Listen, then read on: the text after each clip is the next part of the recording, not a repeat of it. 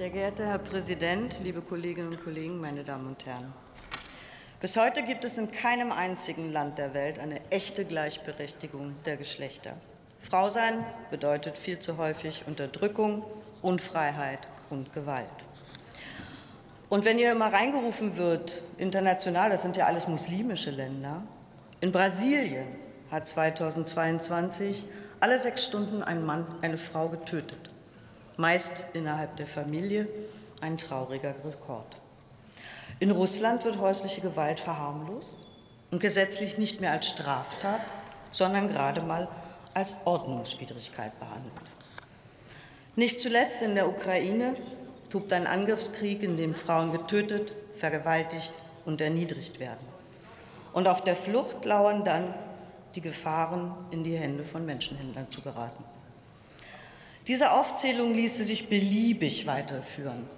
Und alle diese Angriffe auf Frauenrechte sind immer auch ein Angriff auf die Freiheit und die Entwicklung einer Gesellschaft.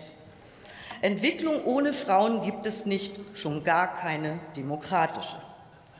Je stärker Frauen missachtet und unterdrückt werden, desto geringer ist die Wirtschaftsleistung und desto größer sind die Konflikte. Von Geschlechtergerechtigkeit profitieren wir also alle. Sie ist Voraussetzung für eine nachhaltige Entwicklung und das überall auf der Welt. Deutschland engagiert sich seit langem international für Frauenrechte und hat sich insbesondere im Rahmen der Vereinten Nationen immer wieder für eine stärkere Beteiligung von Frauen in Friedensprozessen eingesetzt. Die Leitlinien für eine feministische Außen- und Entwicklungspolitik verstärken dieses Engagement jetzt nachdrücklich zugunsten von nachhaltigem Frieden und Entwicklung, aber eben nicht nur für Frauen, sondern für die gesamte Gesellschaft. Unser Ansatz zielt darauf, niemanden zurückzulassen. Und das hilft uns auch, globale Probleme deutlich erfolgreicher anzugehen. Ein kleines Beispiel mit einem gleichberechtigten Zugang zu Produktionsmitteln könnten die Erträge in der Landwirtschaft global um bis zu 30 Prozent steigen. Lösungen für Hunger und Armut werden wir nicht finden, wenn wir die Hälfte der Bevölkerung außen vor lassen.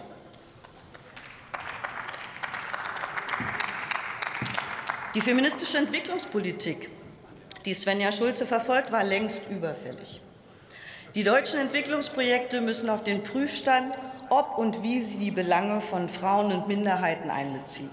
Die Verdopplung von Projekten, die Frauen ins Zentrum stellen, ist ein großes und ein notwendiges Vorhaben.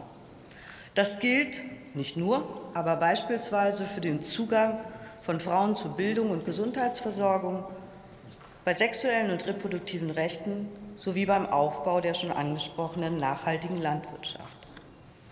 Es gibt international so viele Frauen mit so viel Potenzial. Aber wir werden keine Politik von Frauen für Frauen machen, sondern eine gemeinsame Politik für alle, um den Herausforderungen unserer Zeit gerecht zu werden. Und genau das packen wir jetzt in dieser Regierung gemeinsam an. Vielen Dank. Vielen Dank, Frau